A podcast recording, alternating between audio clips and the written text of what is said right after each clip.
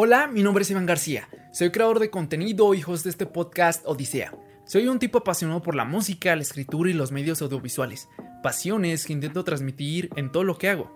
Odisea Podcast es un lugar en el que distintos jóvenes nos hablan de sus proyectos y cómo giran en torno a su pasión. ¿Cuál es el trayecto que están pasando para cumplir sus sueños? Todo con el objetivo de tener un diálogo del que podamos aprender algo. Este programa busca ser una fuente de inspiración, ideas y múltiples modelos de trabajo que puedes replicar en tus proyectos, pero sobre todo, demostrar que hay más de un camino para llegar a lo que quieres lograr. No hay mejor forma de vivir que haciendo lo que amas. Trabajar en tu proyecto puede ser parte de ello, así que recuerda, nunca es demasiado pronto o tarde como para hacerlo.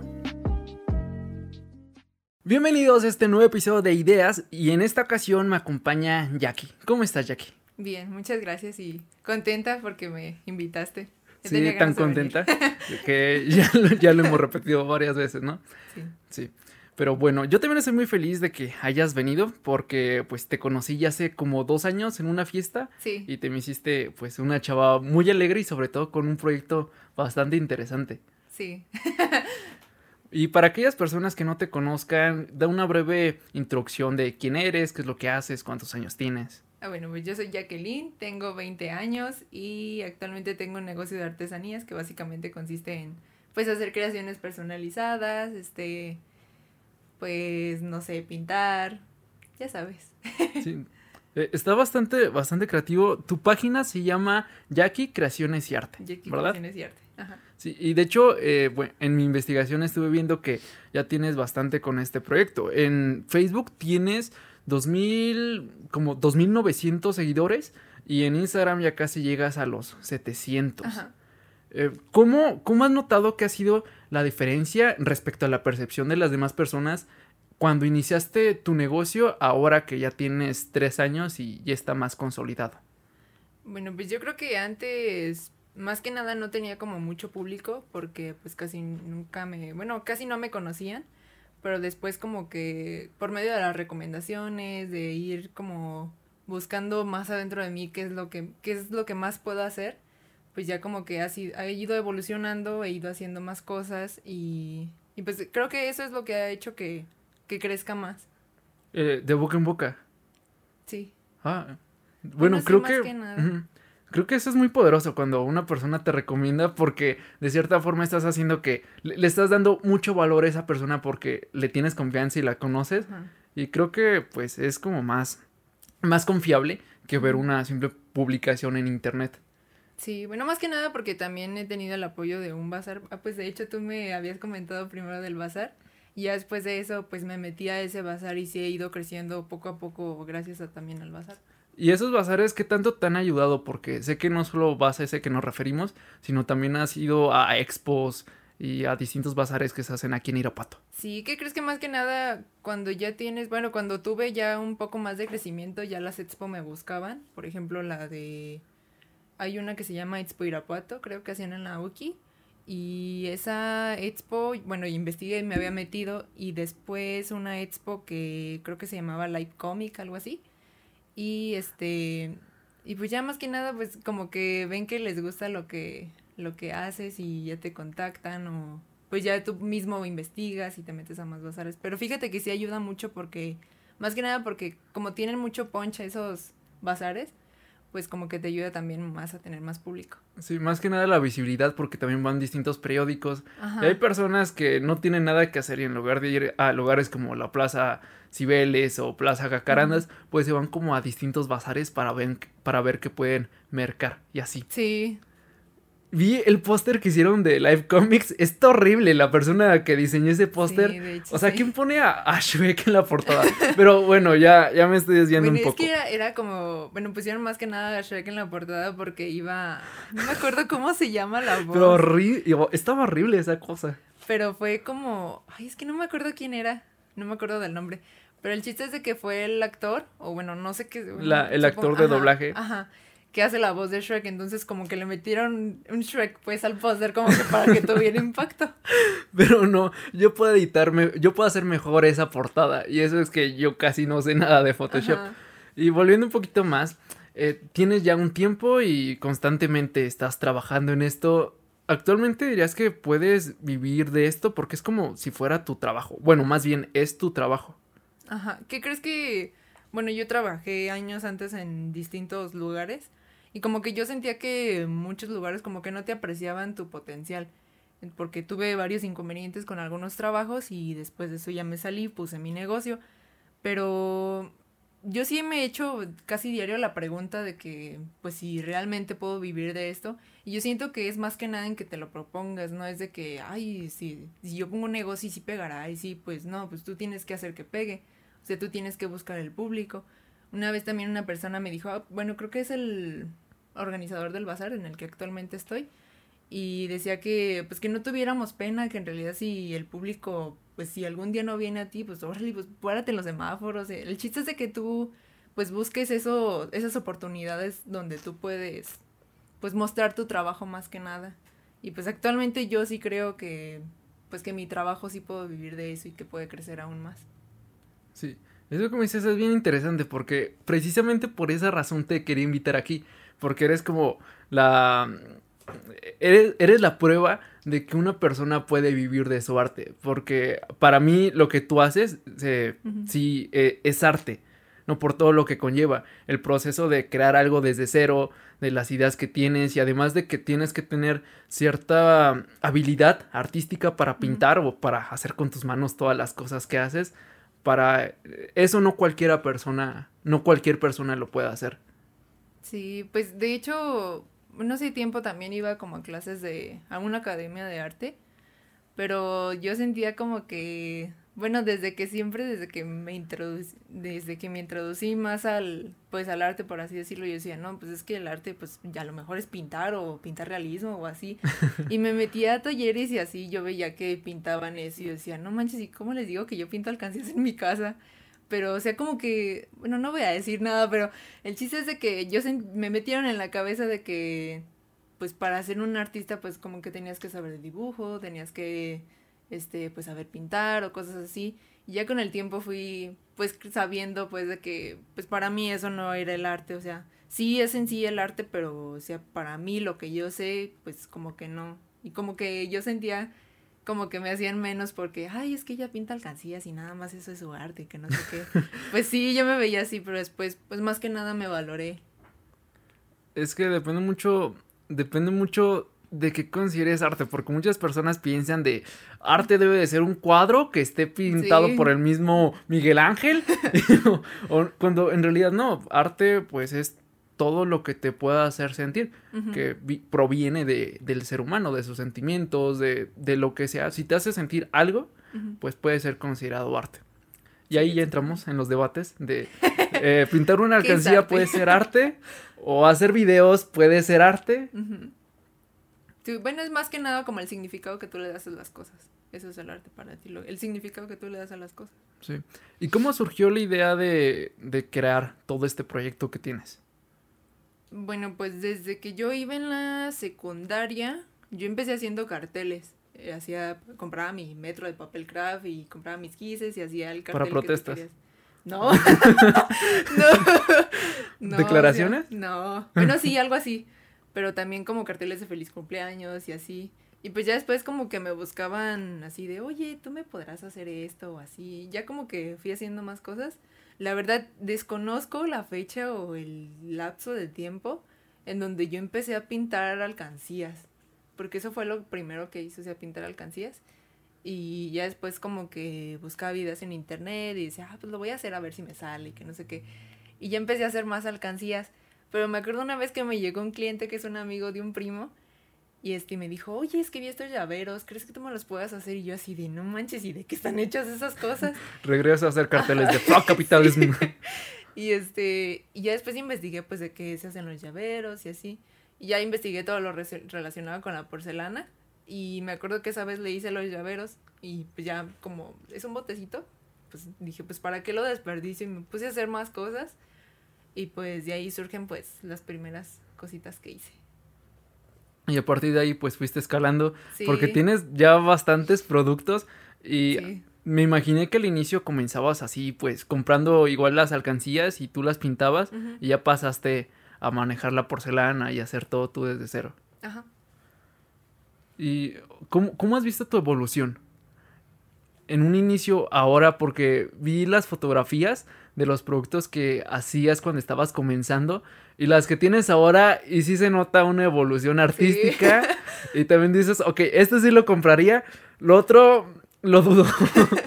sí, pues la verdad cuando sí empecé, pues sí, casi no sabía cómo hacer las figuras, cómo moldear, porque pues prácticamente la porcelana es como si moldearas con plastilina. Entonces, este, pues yo más que nada no es de que lleve tiempo como por ejemplo veo mi evolución de años antes ahora, sino que la evolución yo la veo como cada día, así como de, ay, pues a ver si hoy me sale esto, ah, no, pues sí me salió, no, pues mañana me voy a aventar otra cosa, ah, no, mira, sí me salió, entonces puedo hacer más cosas. Entonces, pues más que nada, pues sí ha habido una gran evolución, más que nada, este, pues también en trabajos de porcelana y también más que nada en pintura, en pintar alcancías, sí, sí cambió mucho. Estás en un proceso de mejora constante. Sí. Eso es bastante bueno. O sea, porque haces algo y dices, oh, como que esto no me gustó, para la próxima lo voy a mejorar. Ajá. Y hablando de redes sociales, eh, tengo entendido que tu proyecto comenzó directamente así, de lo voy a publicar en Facebook, eh, porque lo publicaste en marzo del 2019 y ese mismo mes también abriste tu cuenta de Instagram. ¿Cómo es que decidiste comenzar por redes sociales? Pues la verdad es que no me acuerdo, siempre que pues que digo, ahí voy a festejar el aniversario de mi negocio. Y la verdad no sé decirte la fecha exacta porque ni siquiera sé, pero sí me acuerdo que una persona, un conocido me dijo que, pues, ¿por qué no habría una página? ¿Por qué no lo hacía como más público? Y pues ya después de ahí él me hizo la página, él me hizo pues los stickers, él me ayudó a la, como a concretar más la marca. Entonces, este, pues ya después fui investigando pues cómo hacerle, cómo subir contenido, este, y pues ya. A partir de eso, pues como que ya como que evolucionó. Esa decisión fue muy inteligente, porque actualmente creo que la mayoría de las ventas se hacen en línea. ¿no? Y como tú dices, comenzaste en secundaria haciendo algunas cosas, pero como tal comenzaste todo este eh, proyecto de Jackie, creaciones y arte, pues directamente en redes sociales. Y eso es bastante bueno. Y muchas personas no logran ver eso porque dicen, voy a poner una tienda de de macetas, ¿no? Y lo primero que piensa pues es abrir un lugar ahí por su casa y que las personas pasen y las compren, cuando en realidad no. Puede que tu futuro cliente esté en Instagram o esté en, TikTok o esté en Facebook. Y lo que haces pues es eh, subir tus productos ahí y es más fácil porque tienes más visibilidad. Sí, pues más que nada como dice el chavo pues que organiza el bazar en el que estoy, que estamos en una era digital y más ahora que pues que muchos no pueden salir pues de sus hogares o así. Pues prácticamente yo me quedo pensando, bueno, pues ¿qué más harán en su casa? Pues obviamente se la pasan en el celular checando cosas, entonces pues ahí es tu oportunidad. De hecho, todas las personas que están en ese bazar, en ese bazar están en redes sociales. Tengan nuestra edad, que 20 años. sí, más que nada sí. Si tienes 20 años o sean señoras de 40, 45 eh, años, todos están en redes sociales. De ley tienen su página en Facebook algunos tienen en Instagram y así, así venden sus productos. ¿Y has pensado generar contenido en redes sociales? Porque hasta el momento lo único que subes pues son fotos de tus productos y a veces que cómo es que los estás haciendo, de qué cosas, no sé, qué apenas lo estás pintando, cómo va algo y así. De hecho sí comencé a, bueno, más que nada en esta pandemia porque pues ya me dejó mucho tiempo libre. Este, pues sí empecé como a grabar videos, bueno, apenas en medio sabiendo grabar videos, pero sí me gusta pues grabar videos en donde hago el proceso de cómo se hace el pintado y todo eso. Y tengo varios pues en TikTok, este, pero sí quiero subir más que nada ese tipo de contenido a pues a mi página de Facebook y a Instagram. Es que de cierta forma sí se ayuda bastante, porque una persona creo que eh, no me acuerdo si lo leí en algún lugar o lo vi en un libro. Según yo, según yo ambos. Pero cuando tú tienes algún producto, en redes sociales no puedes vender así como así. No puedes decir de, oye, estoy vendiendo, eh, no sé, estoy vendiendo de macetas, ¿ok? Ten, compro mi maceta. Ahí a las personas no les gusta que les vendan algo. A mí en lo personal tampoco me gusta seguir a alguien nada más para, hey, compra, compra. Porque pues, no es lo que a mí me gusta. Sí, y se siente como un poco sucio, así como de, ¿quieres que te siga y que aparte, pues, compre tus productos? Es como, bueno, en redes sociales lo que tienes que hacer es darle algo a las personas. Que lo que tú estás haciendo bien hasta el momento es que estás mostrando un poco, además de las cosas que tienes, qué hay detrás de, de tu proyecto. Y eso es algo muy bueno que en el libro Superfans hay un capítulo que se llama Open the Factory, que en español sería como abre las puertas de la fábrica, que se refiere a que muestres qué hay detrás de tu proyecto porque eso de cierta forma hace que las personas se identifiquen más con él. Además de que pues siempre hay curiosidad de quién es la persona que está detrás de ese proyecto, cómo es que hace las cosas. Y de hecho es lo que yo también estoy comenzando a hacer, que igual ahorita no lo he hecho, pero si haces videos, enseña cómo es que haces tus videos, cuál es el lugar en el que grabas, cómo es que escribes eso, y en tu caso, cómo es que logras eh, hacer con arcilla una maceta, cómo es que pintas los cuadros o los cases que tienes.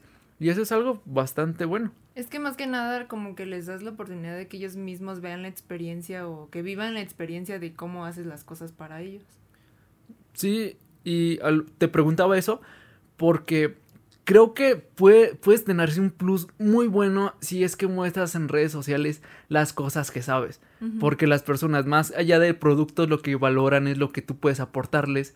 Y eso hace que digan, oye, pues me gusta que me esté dando contenido, pues voy a comprar sus productos. A veces más que por el producto en sí, para apoyar a la persona que hay detrás de. O sea, puedes hacer videos sobre cómo es que elaboras cada una de las cosas, eh, no sé, algún blog de cuando vayas a mandar varios envíos, cómo prepara las cosas. Creo que eso te puede pues, ayudar bastante. Y no digo que tengas que hacer un canal de YouTube, sino puedes hacerlo en el mismo Instagram, en TikTok o subir los videos a Facebook, que creo que es ahí donde tienes más tráfico. Sí, sí, más que nada. Pues sí, o sea, como que a la gente sí le llama la atención. Y fíjate que, bueno, yo siento, bueno, yo tenía la idea de generar contenido para niños. Porque, bueno, yo tengo un sobrinito bueno, no, es un primo. Pero siempre que hago cosas como que le llama la atención y él mismo como que las quiere hacer, entonces quieras o no, más que nada ahí tienes como otra fuente de, pues por así decirlo, de trabajo, porque pues al momento en que tú, ellos ven que tú estás haciendo algo, ellos también van a querer hacerlo. Entonces ahí pueden decir, oye, este, pues das clases o dónde puedo llevar a mi hijo para que pues le enseñes a hacer cosas, porque quieras o no, pues este, pues los entretiene, pues les gusta, pues mejoran sus habilidades. Entonces, pues sí había pensado eso en generar un, canal de YouTube, pero pues todavía como que no lo concreto. el chiste nada más es iniciar, pero eso de, los niños también es una muy buena idea, porque hay un público, o sea, los niños son un gran público, aunque a mí no me gustaría meterme con, con ese público, creo que es muy delicado. Y bueno, al menos el tipo de contenido que yo hago no, no es para niños, es como para adolescentes o jóvenes de, mi edad. Pero también es una buena opción. sí. Porque también te siguen bastantes eh, señoras, ¿no? Como unos 30 años más o menos. Sí. Ese está muy cool. O sea, que le enseñes a una señora cómo puede hacer su maceta con arcilla. Ajá, exactamente. E, eso, eso creo que también es muy bonito porque... Y más que nada, pues también a la, pues a la gente mayor también le llama la atención hacer pues ese tipo de cosas porque pues se distraen. Sí, las manualidades entretienen. O a veces flojos como yo que, ay, mira cómo están haciendo esto mientras estás acostado viendo en Facebook. Viendo cómo pasa tu vida. sí. Y también vi que tienes un negocio físico, que por cierto, felicidades, ya tienes ya un rato. Y hasta vi que tú lo arreglaste, lo pintaste así bonito. Uno podría pensar que como tienes un proyecto casi por completo en redes sociales, lo más inteligente sería pues invertir ese dinero y también el tiempo en redes sociales. ¿Por qué es que decidiste establecer un negocio físico? Pues más que nada la pues el público en el que pues al público que yo le entregaba pues sus productos, gente que me compraba, pues iba a mi casa y es donde actualmente está el local. Entonces, este, a veces la gente llegaba y me decía, oye, pero pues no tienes más cosas para ver, o oye, es que ocupo un regalo, pero ¿qué más tienes? Y yo así de, no, pues es que solo trabajo por pedido, no tengo cosas en existencia y así. Porque yo empecé trabajando en mi cuarto, en una esquinita, yo ahí puse mi mesita y ahí puse mis cosas. Pero ya después cuando vi que ya tenía un poco más de público, pues ya dije, no, pues ya tendría yo que tener pues cosas en existencia, este, igual para que la gente pase. Y pues como que siempre quise poner un local pero sí estuve buscando bastante tiempo como, pues, algún local que me gustara, por así decirlo, y que estuviera económico, pero pues no hay prácticamente. y pues yo me quedé pensando así como de, pues es que estarme en otro lugar, este, pues a diario, pues como que no. Entonces, este, yo me acuerdo que una vez le conté a mi abuelito y le conté a mi familia y me dijeron, oye, ¿por qué no adaptas un lugar aquí? Y pues a mí no se me había ocurrido y dije, pues sí, pues sí estaría bien. Entonces, pues adaptamos un lugar de mi casa en donde pues pusiera yo mi local y ya estuve viendo pues cómo pintarlo, más que nada cómo hacerlo acogedor para mí, porque quieras o no, pues tu lugar de trabajo es, pues te gusta estar ahí porque pues tú haces que sea acogedor. Entonces, más que nada, pues busqué los colores que me gustaban, busqué las cosas que me gustaban y que identificaran el local. Y ya fue cuando pinté el mural que está en la, pues en la pared principal.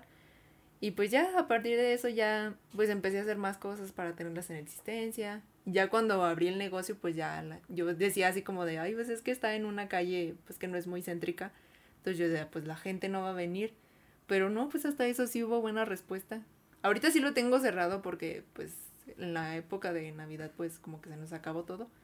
Entonces, este, ahorita estamos generando, pues, más, este, productos en existencia para abrir. ¿Alguien, ¿Alguien te ayuda? Porque dices estamos. Ah, mi mamá. Ah, tu mamá te ayuda. Es que a mi mamá le gusta. Bueno, a mi mamá siempre le ha gustado pintar, pero como me ve haciendo más cosas, a veces como que le llama la atención y le enseño cosas a ella. Ay, qué lindo. Sí. Sí. Entonces es como un punto de recolección, más que nada. Y las personas que van a recoger sus pedidos, pues ven qué más se pueden llevar. Sí, pues ya saben que pues aquí ahí van a encontrar algún regalo o algo que les guste. No lo sabía porque quería preguntarte precisamente si era redituable comparando a lo que tienes en redes sociales porque también haces envíos a distintos lugares de la República. Entonces, más que nada, más que ser redituable es como un complemento de lo que haces en redes sociales. Sí, pues prácticamente sí. No, no lo había pensado así, creo que pues es una decisión inteligente.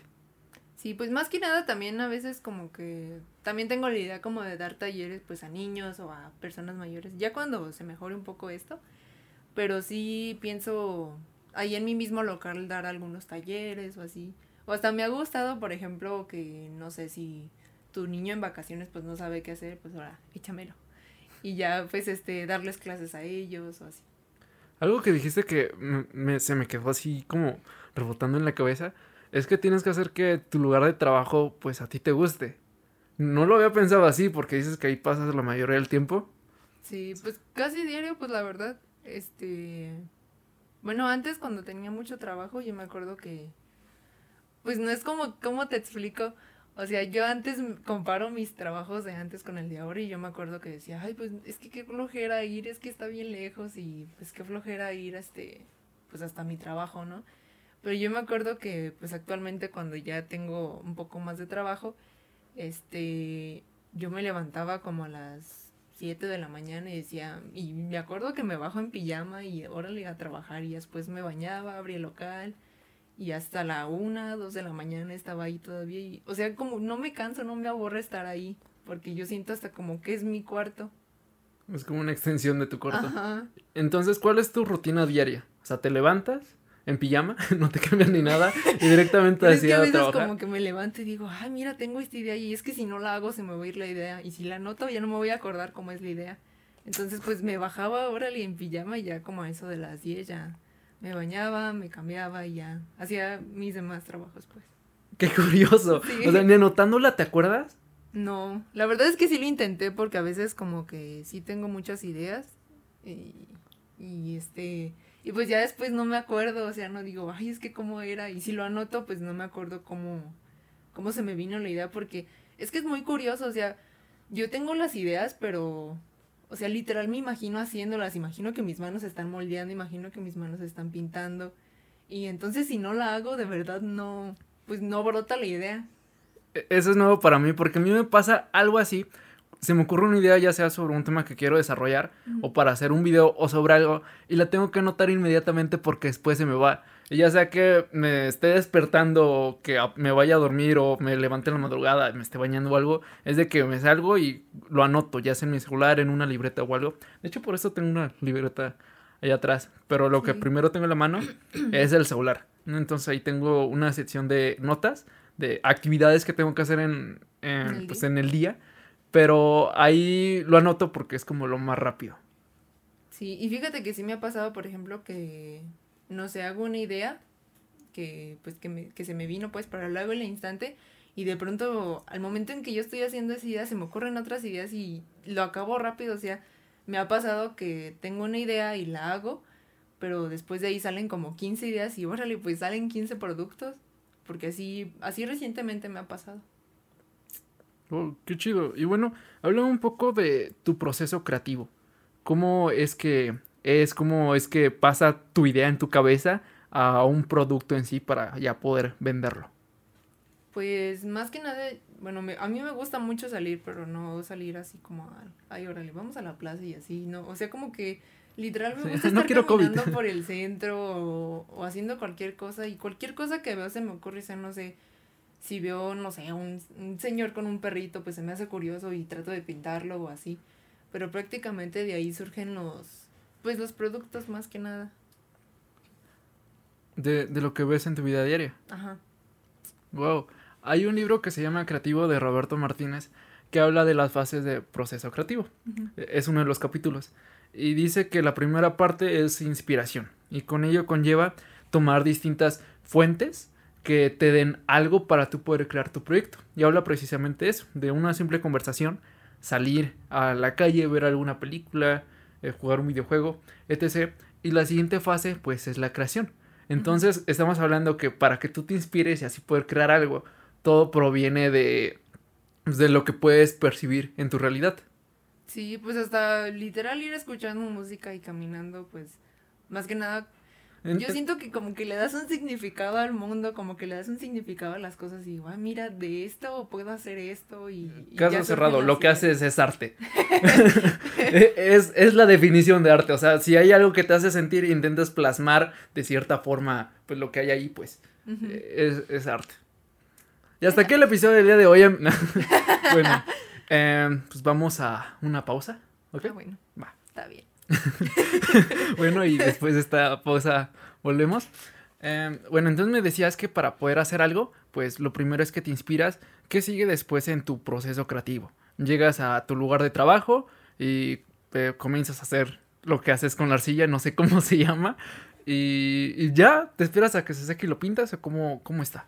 Mm, más que nada la porcelana consiste en bueno, es como una tipo masa y la pintas, primero pinto los colores, primero este pinto la taza, tomo las medidas de dónde iba, dónde va a ir cada cosa y pues ya la comienzo a hacer. ¿Así de sencillo? Pues sí. suena sencillo, pero sí es un pet. Ah, o sea, suena sencillo en papel, pero ya cuando lo llevas a la realidad una vez otra totalmente diferente. Pues literal a veces cuando yo pues hago cosas y digo, ay, pues yo le echo unos 30 minutos que me eche, pero no, pues a veces son tres horas y digo, ay, no, ya. Wow. y por ejemplo, eh, todo, todo lo que tú haces es completamente artesanal, porque literalmente inicias desde cero y todo lo haces con, con tus manos. ¿Cuánto tiempo te lleva hacer algo? Porque haces desde alcancías hasta macetas, hasta pintar cases. Más o menos cuánto tiempo te lleva. Mm, más que nada depende del diseño. Este, por ejemplo, hay una taza que tengo en la página que es de... Ay, no me acuerdo cómo se llama. Es de un videojuego. Ahorita me acuerdo cómo se llama. ¿Mario Bros? No. ¿No? No, está todo feo, que tiene como una línea aquí, tiene grapas. Ah, eh, Resident Evil. Es, sí, ese. Pues me acuerdo que cuando yo vi la, pues de la idea del cliente, yo dije, no, pues yo le calculo unas dos horas a lo mucho, pues, porque sí está algo detallado. Pero no, ya cuando llevaba cinco horas, yo dije, no manches. O sea, sí, literal, sí se ve muy sencillo todo, pero sí, como que tienes que buscar la textura que le das, tienes que buscar los cortes, tienes que esperar hasta que se seque una capa para poner otra. Sí, carnal, te dije 150, 300. Sí. Son dos tazas aquí. Sí, literal, este sí toma mucho tiempo. A veces, este, bueno, yo creo que han de pensar que, no sé, que me aviento unos, unas 10 tazas en un día, pero no, literal, a veces en dos tazas se me va todo el día. Sí. ¿Y cómo es que balanceas tu tiempo? Porque no solo eso, estás estudiando en la universidad, ¿no? No, ahorita por el momento no. Por el momento no. No, me entro hasta febrero a retomar mis estudios. Sí, pero cuando estudiaba la universidad y también, pues, creo que comenzaste a correr. Que, qué chido, por cierto. Felicidades. ¿Cómo es que balanceas todo tu tiempo? Pues, más que nada, bueno, antes no organizaba bien mi tiempo porque, pues, literal en el celular me la pasaba casi todo el día, pues, viendo videos o así, perdiendo el tiempo. Pero ahorita, como ya tengo unas dos semanas que me levanto, pues, como a las 7 de la mañana, me voy a correr, regreso, me hago desayunar, este, veo un poquito Instagram, este, trato de ya casi no ponerle mucho tiempo a las redes sociales porque sí siento que quitan mucho tiempo. Sí, bastante diría yo. Y este. Y pues ya como que quise como hacerle un corte pues a, a eso. O sea, a no perder tanto el tiempo. Y ya después este en la tarde. Fíjate que soy muy chistosa porque casi no me gusta trabajar en la tarde. No sé por qué, pero no me gusta trabajar en la tarde. O sea, literal a mí me gusta empezar una taza, no sé, a las 7 de la noche y acabarla a la 1 de la mañana. Porque se me hace como una hora como más tranquila donde tienes más, pues más tranquilidad más que nada. Entonces la tarde pues la aprovecho como hacer productos para el negocio y cosas así. Y ya lo que es como más detallado lo dejo ya para en la noche. Sí, te entiendo, porque sí, yo era también mucho de... No me siento productivo en la noche. O sea, no me... Ya en la noche... hacer algo. Sí, no, en la noche es como de ya, ya quiero dejar todo, ya. Pues quiero, quiero ver Netflix, o quiero jugar, o ver una película, o algo. Y por eso, pues intento que todo mi día sea productivo. Y una vez que dan ya las 9, 10 de la noche, es de que dejo de, de Ya le hacer. paras. Sí. Y Sí, también, mm, bueno, Ah, sí. y fíjate que antes sí como que, pues me desvelaba mucho más que nada. Pero pues también digo, pues, ¿cómo me voy a hacer eso a mí, pues? Ah. Entonces, este, no, sí, y es que yo sentía como que ya en el día ya casi no rendía. O sea, como que ya mi energía ya estaba, no, ya hasta aquí vi. Sí, es que dormir bien es importante. Sí, y pues, bueno, y más que nada ya he tratado como de, si me levanto a las 7 de la mañana, ya me duermo a las 10 y ya estoy. Sí, es que a nuestra edad, a nuestra edad uno está loco con la universidad o la preparatoria. Si es de que pues, no importa, me duermo a las 2 de la mañana, me levanto a las 8, pero conforme pasan los Ya días, sientes el cansancio. sí, sí, es como de...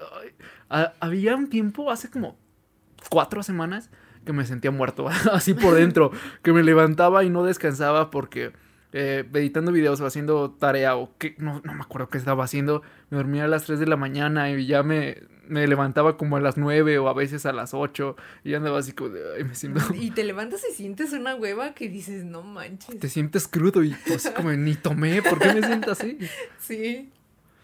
Y también lo que me dices es cierto de las redes sociales, porque te consumen bastante tiempo. Eh, yo ya no uso Facebook.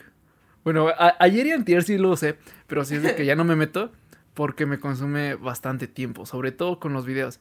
Y sí estoy intentando, cada que estoy en el celular, pues por lo menos leer algo. Pero sí te consume bastante tiempo. Y fíjate que más que nada como que siento que pues como que te haces adictivo. Bueno, yo era como muy adicta a Instagram. O sea, literal, si ya checo las historias de todos hace 10 minutos, me meto otros 20 minutos a checar algo que, pues no sé, o sea, literal te sientes pegado al celular. Yo digo, no, es que pues en este tiempo ya me hubiera aventado una alcancía o así.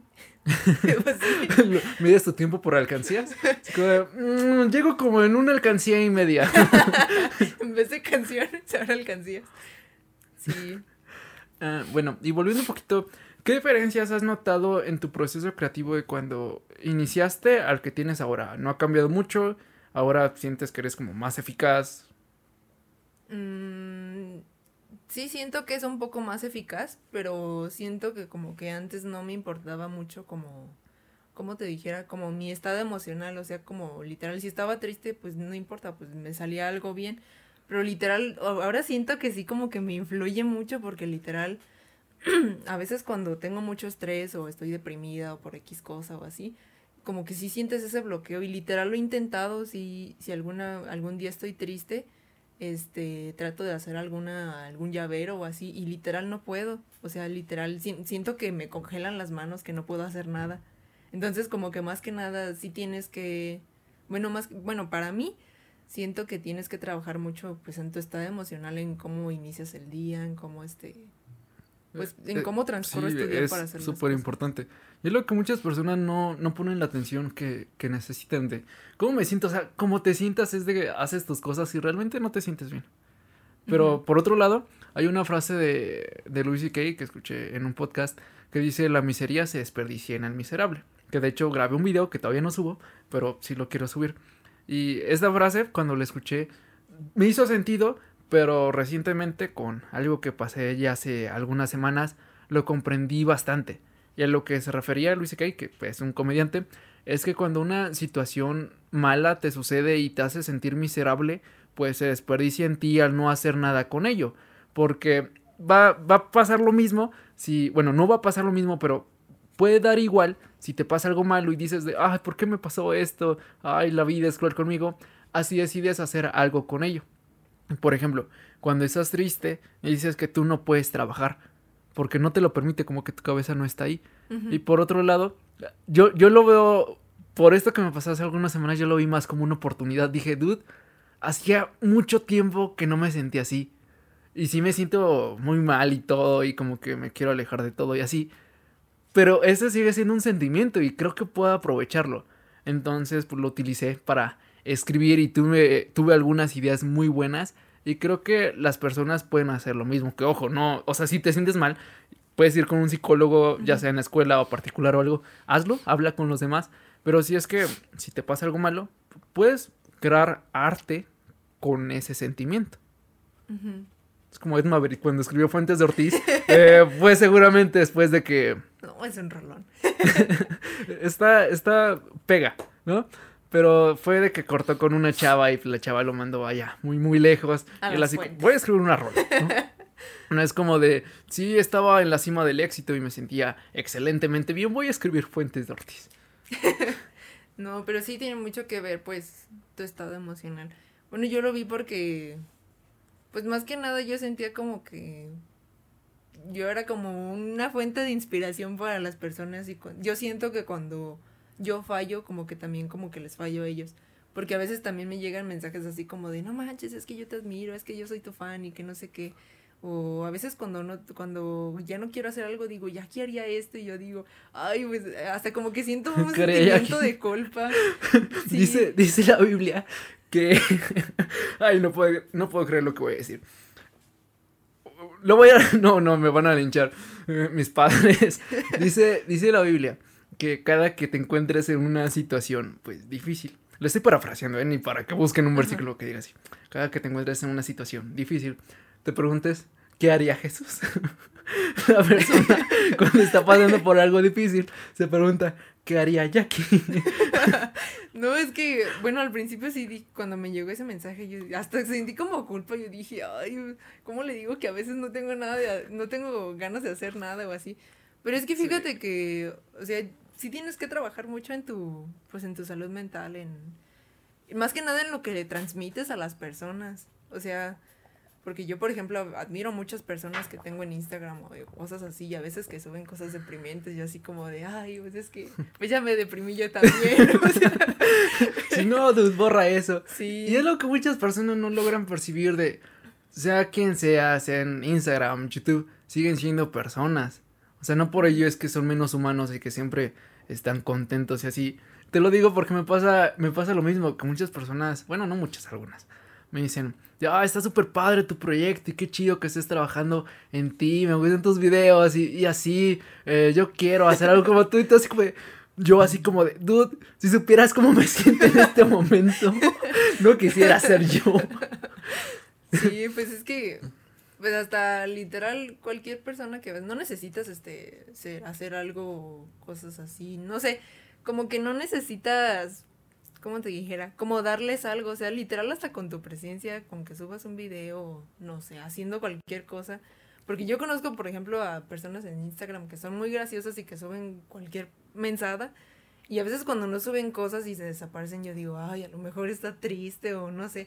Pero quieras o no, aunque si es una persona completamente normal o completamente sencilla, no sabes a cuántas personas estás inspirando a hacer algo, a cuántas personas les alegras el día. Eso a mí me da miedo.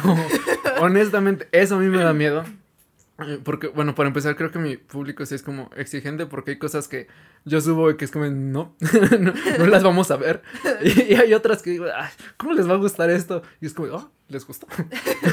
Sí, es que a veces pues las mejores cosas pasan cuando menos lo esperas.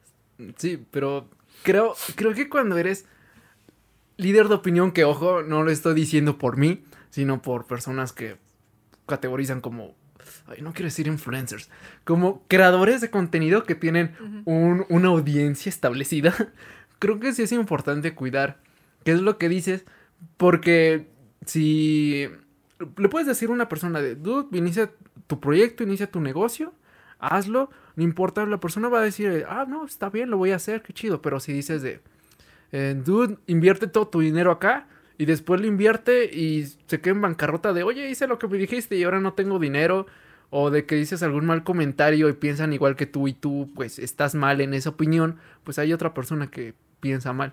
Creo que sí hay que ser un poco más cuidadosos en eso. sí. Pero como tú dices, lo mejor es tener transparencia en redes sociales. Que si te, si te sientes feliz, pues compartirlo en redes sociales, ¿no? Así como si te sientes triste, pues simplemente no subas nada. O puedes decir de, chavo, la neta, pues no, no me siento bien en estos momentos. Pero ya de que salgas llorando en una story, no, es como, no, ya. por favor, no, no, eso me da cringe. Sí. Pero sí, es, es bastante importante. Entonces podemos decir que eres inspiración de varias personas. Pues a veces como que yo digo, ay, pues como que no, pero a veces como que me hacen sentir como que sí. Como que sí. ¿No sientes una presión sobre tus hombros? No, ¿No? no. Pero a veces sí digo así como de, bueno, más que nada pues a mí me gustaría inspirar a más personas. Más que nada pues a pues a que hagas lo que esa idea que te que tienes en tu cabeza que la hagas brotar y que pues que nadie te diga que no puedes. Porque créeme que muchas cuando inician un proyecto, cuando hacen así, no falta quién, no falta quién. Es desgraciado, ya sé a qué, ya sé a qué te refieres ya. Yo sé a qué me refiero, sí. Pero este, sí como que te bajan el ánimo y, ay no, créeme que yo sí los entiendo cuando inician algún proyecto y cuando, porque bueno, porque yo vi a una persona una vez que subió cosas así como de un podcast y ya después lo borró y yo dije, no, pero tu contenido estaba chido, ¿qué te hizo cambiar? Así como que, sí digo, no, pues es que, o sea, no sé yo cómo decirles de que, pues de que inicies tu proyecto, hagas lo que te brote en la mente que, que lo hagas, o sea, que nadie te diga que no puedes. Es que es, es, es difícil, es peligroso, pero con esos comentarios sí es como de, ya siéntese señora, déjeme, déjeme hacer mis cosas. Pero cuando una, una persona a mí me dice, voy a iniciar un proyecto o me dice, quiero iniciar algo, yo la neta intento decirles cómo es porque, o sea, las experiencias que yo he tenido, que no han sido muchas, pero creo que sí han sido valiosas y también las que pues he visto en, en mi padre, si es de que vas a iniciar algo, te, ten un propósito, algo que te mantenga los pies en la tierra y que digas, quiero lograr esto, voy a, voy a pasar todo el camino para llegar ahí. ¿no? Y que aunque te desanimes digas, no, todo esto lo estoy haciendo por, por ello y tengo que lograrlo porque quiero, quiero llegar ahí. Y lo segundo es que sí es de que te tienes que mentalizar, de que, de que vas a fracasar bastante y que va a ser bien difícil y te vas a desanimar, porque si inicias un proyecto pensando que, no, sí voy a, voy a vender eh, tenis y todos me van a comprar y, y así, y comienzas vendiendo a tus familiares, ¿no? Los cercanos, y una vez que se terminan, es como de, ahora tienes que venderle a otras personas.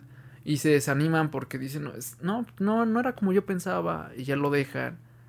Y, Y fíjate que yo pensaba así cuando inicié mi negocio, así decía, ay, no manches, va a llegar un buen de gente y me van a comprar y que no sé qué. Pero he tenido unas, no manches, he tenido una, literal, unos fracasos en todo el proceso y yo creo que, ¿sabes? Bueno, esos mismos fracasos me, me han ayudado a mí. Pero sí, a veces digo, no manches, es que no te lo pintan así cuando tú ves a y las personas no ven eso. Ajá, cuando tú tienes un negocio y pues lo ves bien fácil, así como, ay, mira, pues es que a él le va bien y que no sé qué. No manches, yo a veces me quedo pensando, no manches, ¿en qué me metí? Pero ya después ves las cosas buenas y dices, ah, qué Sí. bueno que. Pues que más que nada, pues inicié tú esto". tienes que hacer pues como que fluya pues tu idea o lo que tú hagas. Pero eso es bien cierto, cuando inicias un proyecto, sea lo que sea, si vas a vender algo, si vas a generar contenido, tienes que tener en mente que no va a ser fácil. Como lo del podcast que tú dices del chavo, Ujú. que al inicio ya no lo siguió. Seguramente por la respuesta. Y creo, eh, abiertamente ahorita, en enero que estamos grabando esto, en enero del 2021, para mí ha sido bastante difícil todo esto. Porque he intentado muchas cosas y hasta ahora no he encontrado la forma de que funcione o de que funcione de la manera que a mí me gustaría. Pero si es de que no solo te tienes que quedar estancado de, es que yo sé que lo que hago es de calidad, mis productos, mi contenido es bueno y, y de que te cierres de, las personas no saben apreciarlo. También tienes que ver cómo eso puede llegar a otras personas. Y pongo el, el ejemplo que mío, que estoy haciendo en mí, por si a alguna persona le puede servir. No de que, para empezar, no solo hago videos, si, si se fijan en mi canal, tengo distintos videos con distintos formatos. ¿no? Intenté comenzar a hacer videos cortos sobre temas, no voy a decir polémicos, pero sí no, no tan digeribles. Vi que no me funcionó. Después decidí hacerlos como un poco más largos, con un poco de comedia que les gustaron un poco más, pero no del resultado que yo esperaba. Después intenté adaptar otro formato que va más de investigación, que son los que a mí más me gustan hacer, pero a las personas, o sea, no los ven tanto. Después inicié el podcast, que sí ha traído más personas. Y de hecho creo que es como el contenido que más le gusta a todas las personas que siguen este canal, porque son los videos que más ven. Pero no funcionó de la forma que yo esperaba. Después lo que hice fue agarrar los clips de, de este podcast y los subo a Instagram y no, no es como la respuesta que yo esperaba, pero hay personas que por ello han llegado al canal o que nada más ven los clips y ni siquiera ven el episodio completo. Y después, no sé, comienzas a hacer TikToks y, y luego comienzas a pensar en más ideas. Y el punto de todo esto es que si algo no te funciona, tienes que buscar de una u otra forma cómo hacerlo funcionar. Adaptar tu mensaje en otro formato, porque chance en una de esas pega. Sí, pues más que nada es pues buscarle la manera de qué es lo que le gusta a tu público. Y eso tienen un propósito así fuerte, porque si no tienes ese propósito, difícilmente vas a, buscar esas maneras para que funcionen. Exactamente. ¿Qué, qué cosas tan profundas? Sí, me llego. Bueno, y hablando de, de TikTok, vi que teniste a TikTok el año pasado y que te ha funcionado. Y no solo eso, creo que has generado bastantes ventas, ha traído eh, tu. Ha traído más público a tu página de Facebook, Instagram. ¿Cómo ha sido tu, tu experiencia, en TikTok? ¿Te gusta? Eh, ¿Cómo, ¿Cómo impacta en tu negocio? Bueno, yo cuando... Yo no era pues como muy fan de TikTok, pero ya cuando lo empecé a ver, pues más que nada pues porque te entretiene, sí veía los videos de demás personas y yo decía, ay, no manches, yo... Porque muchos usuarios casi de TikTok pues suben pues TikToks de su negocio. Pero este, yo cuando veía su contenido y decía, no manches, su video está bien chido y no manches, el mío lo grabé y todo pichorriento ahí. Pero fíjate que sí tuvo una respuesta, pues no sé, la verdad, yo hasta sentí orgullo porque literal después de subir algunos videos en TikTok y que me empezaron a llegar más seguidores, sí me llegaron, sí me llegaban mensajes a la página de, oye, es que te vi en TikTok y quería ver si me podías hacer esto y que no sé qué. Y yo decía, no manches, o sea, TikTok sí pega. O sea, literal, este pues es prácticamente pues buscarle de dónde puedes sacar más Esa aplicación está bien dura.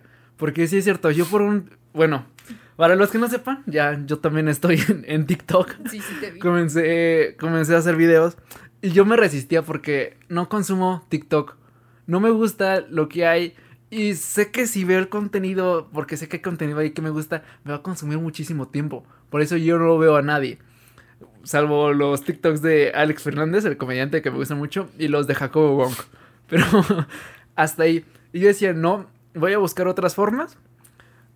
Y pues ya me quedé como sin, balas en, en, la pistola, así como de, ya ok, voy a irme a TikTok para generar contenido y hacer que mi audiencia suba y igual y mandarlos a Instagram, a YouTube y así. Y subí un video. Y pues primer día en TikTok. ¿No? Que fue una reinterpretación de un TikTok de Alex Fernández, nada más le añadí algo al final y le quité groserías, mm. ¿no?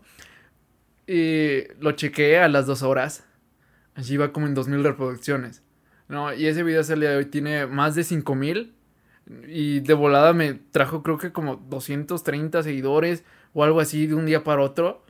Y sí le dije a mi hermana, porque ella me decía, métete a TikTok, métete a TikTok. Y yo, no, no, no. Y le dije, tienes razón, esa aplicación está bien dura. Sí, es que sí está pegando mucho ahorita. Es que es súper fácil. Sí. O sea, la forma en la que te sigue, creo que más que nada es el algoritmo. O sea, que te muestra, o sea, con tal de mantenerte en esa aplicación mucho tiempo, te muestra lo que quieres ver y te manda y te manda y te manda. Y pues tú... Pues no te despejas. Sí, y los seguidores ahí no son importantes como falsamente lo son en, en Instagram, ¿no? De que ay, tengo poquitos seguidores, ahí tengo, sigo a bastantes personas. Sé si está bastante, bastante hora. Digo, es, llevo ahí seis días.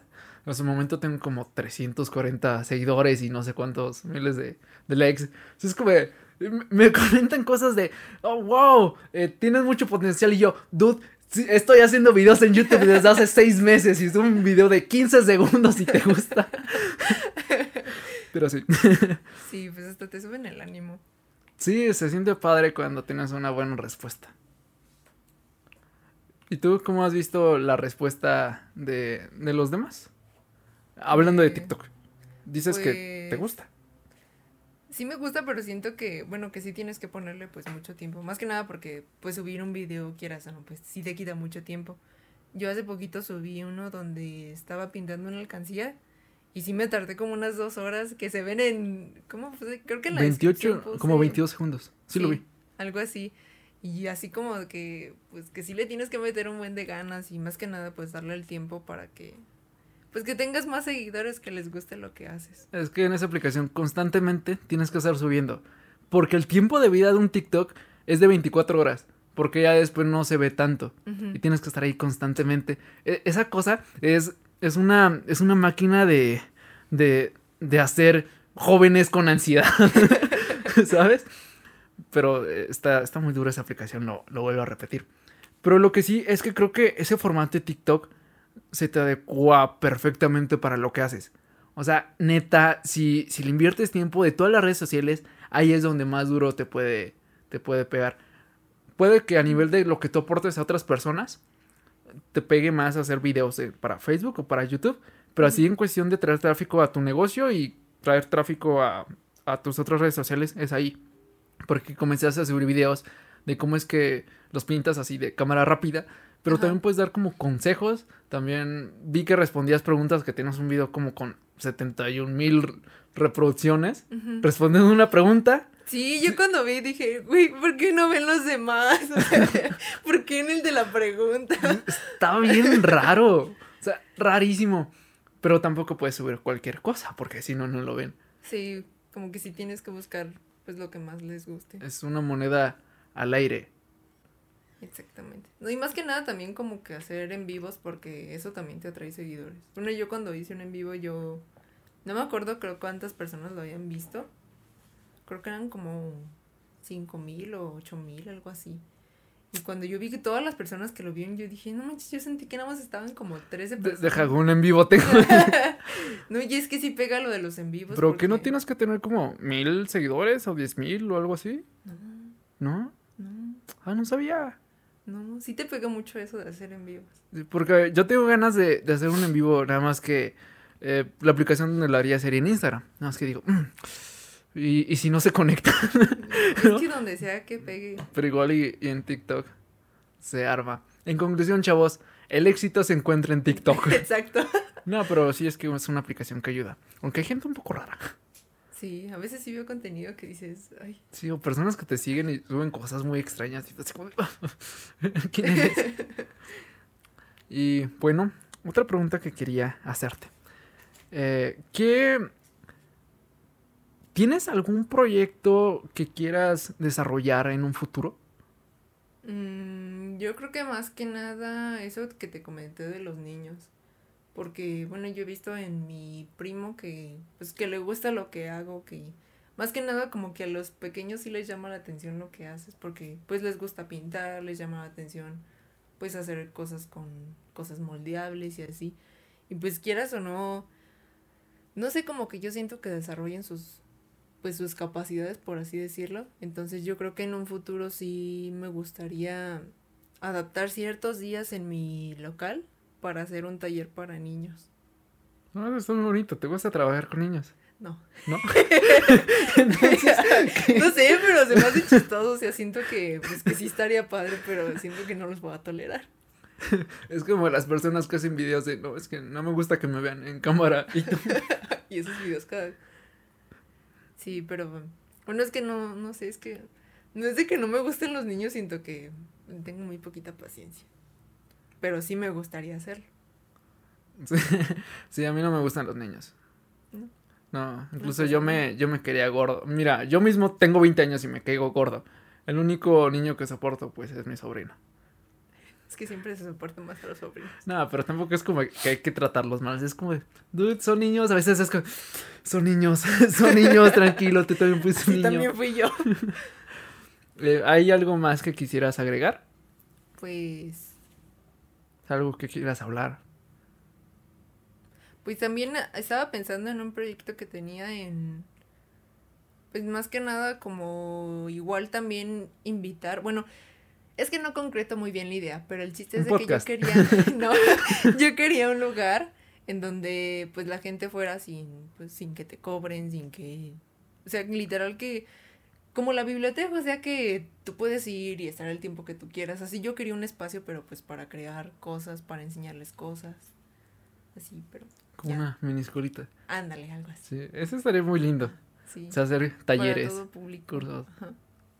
Eh, estaría padre. Bueno, vamos a otra pausa. Bueno, entonces te gustaría, pues, hacer un lugar donde tú puedas enseñar, así como si fueran cursos. Eso está, eso está lindo. Creo que es como una forma de aportar algo a las otras personas. ¿Y tu carrera tiene que ver con esto? Mm, ¿A qué te refieres con carrera? Sí, eh, vas a estudiar o estás estudiando en la universidad. No. ¿No? No, ahorita no.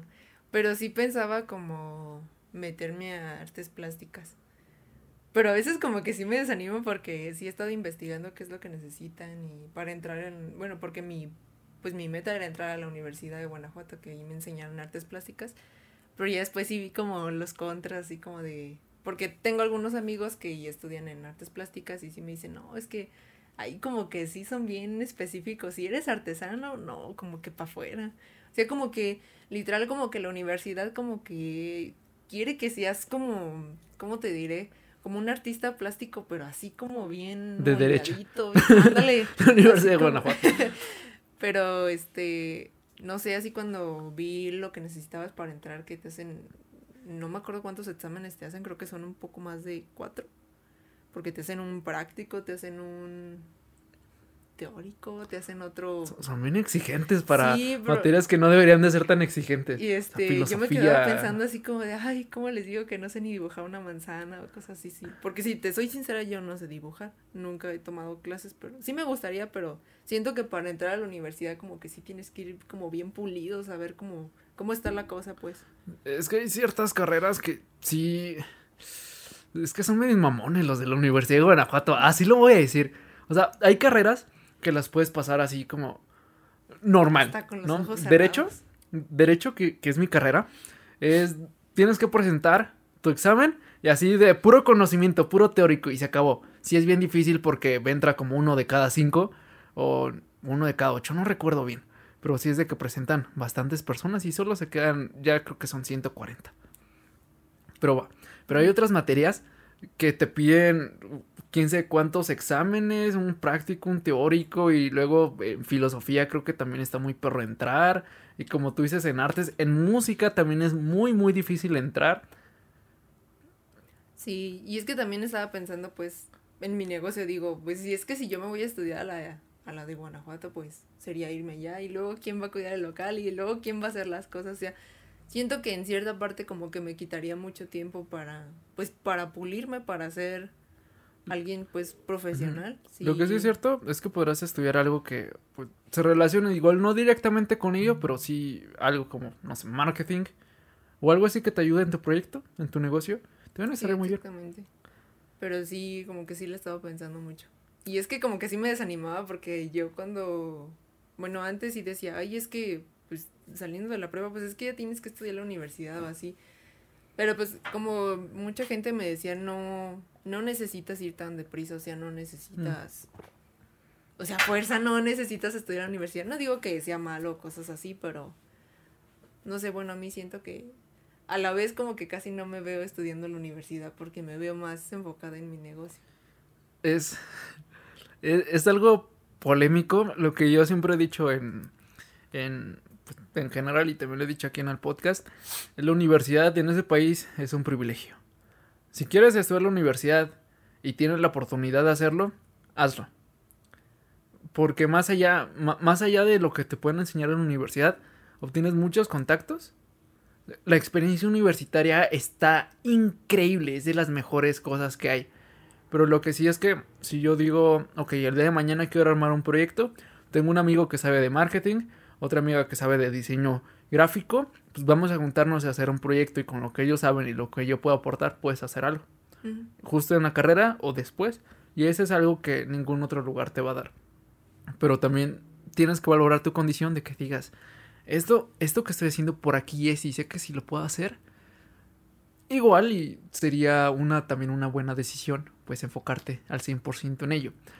Que aquí no, no estoy dando el consejo de estudiar o abandonar la universidad, solo digo que tienen que valorar bastante de todo lo que hay en la mesa. Pero bueno, ah, antes de finalizar, siempre tengo una sección para todos los que vienen a este podcast, que es que digas un consejo que te hubiera escuchado, que te hubiera gustado escuchar antes y que crees que ese consejo te hubiera cambiado la vida. Mm, yo creo que un consejo que me hubiera gustado es de que no te dejes influenciar por las personas, que no este, no hagas, no, bueno, más bien no permitas que te hagan menos, no permitas que, por ejemplo, a mí en mi negocio que no hubiera permitido que ciertas personas me dijeran que eso no pegaba, que eso no era un trabajo, que eso, que era mejor estudiar, que nada más estaba perdiendo el tiempo, que iba de trabajo en trabajo, porque quieras o no, eso sí me dio un bajón pues horrible, o sea, yo creo que ese es el consejo que me, que me hubiera gustado escuchar de que, pues de que no me rindiera, porque muchas veces sí he pensado a veces hasta en cerrar mi negocio, porque sí he tenido unas bajas que a veces no sé si voy a salir, pero pues obviamente pues salgo, pero sí, pues yo creo que ese es el consejo que a mí, bueno, que a mí me hubiera gustado que me dieran, que no, pues que no me hubiera dado por vencida, o sea que, y que no me di por vencida, pues, pero a lo que voy es de que en ese momento sí me afectaron mucho ese tipo de comentarios, más que nada porque sí venían de gente muy cercana y que pues que yo estimaba mucho. Pero pues sí, ese es el consejo. Ok, bueno, pues ahí lo tienen. Neta, muchas gracias por haber venido aquí al podcast, al programa. Qué chido, me gustó bastante que hayas venido. Fuiste una gran invitada. Y pues, ¿hay algo que agregar antes de terminar? Bueno. Entonces, muchas gracias a todos los que llegaron hasta aquí en el podcast. Neta, qué chido que hayan escuchado toda la conversación. Y les recuerdo que también pueden seguirnos en, nuestra en nuestras redes sociales. Eh, se las vamos a dejar en la descripción. Yo en Instagram subo pues clips, en TikTok subo videos y en YouTube pues subo más videos. Es lo que hago en, en, todos mis días, hago videos. ¿Dónde te pueden seguir? Ah, pues en Instagram. ¿En Instagram? Sí. ¿Estás ya como? voy a subir más cosas. Va, estás como Jackie. Motart, Motart 28. Va. De cualquier forma, me pasas tus redes sociales, las dejamos en la descripción. Y pues nada, nos dejamos. Nada más les queremos decir que los queremos mucho y hasta la próxima. Adiós.